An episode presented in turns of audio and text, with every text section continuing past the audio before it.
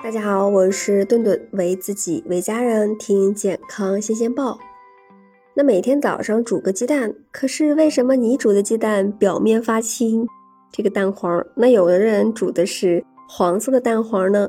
其实呀，根据时间长短不同呀，煮出来的蛋也不同。那它可能是温泉蛋、溏心蛋、全熟蛋。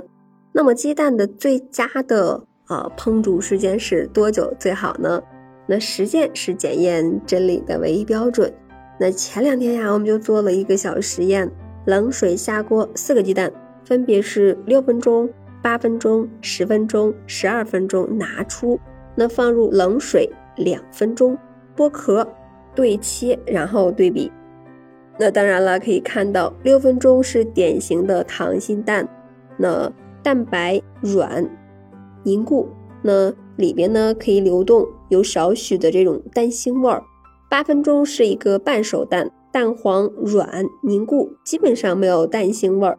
那十分钟就是一个全熟蛋了，蛋白质和蛋黄凝固，而且呀蛋黄稍沙质化。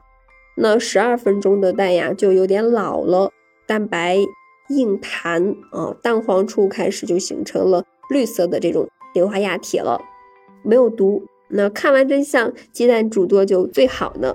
营养方面其实区别不大，加热对于鸡蛋的影响其实并不大。那蛋白质和矿物质不会因为多煮了几分钟就没无法吸收了，稍微有点影响的就是维生素了。但是呀，损失也并不大，那可以不用太纠结。口感方面呢，无论是溏心蛋、全熟蛋，还是煮好几个小时的茶叶蛋。啊，喜不喜欢都要看个人的口味了。如果你的口味比较大众，那就可以选择五分钟以上、十分钟以下的蛋，啊，能在口感和营养上都兼顾好。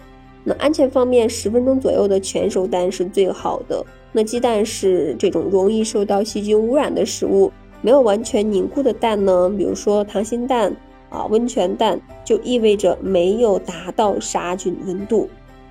那如果正好碰上了被污染、有病啊在身的这个鸡蛋，那可能就会造成食物中毒。但是呢，并不代表就不能吃了。那如果你喜欢吃溏心蛋，那建议买质量有保障的鸡蛋，并且呢，隔夜的这种溏心蛋最好就别吃了，可能会有风险。那还有听友会问，说，哎呀，顿顿，你说这个煮鸡蛋，冷水下锅好还是热水下锅好？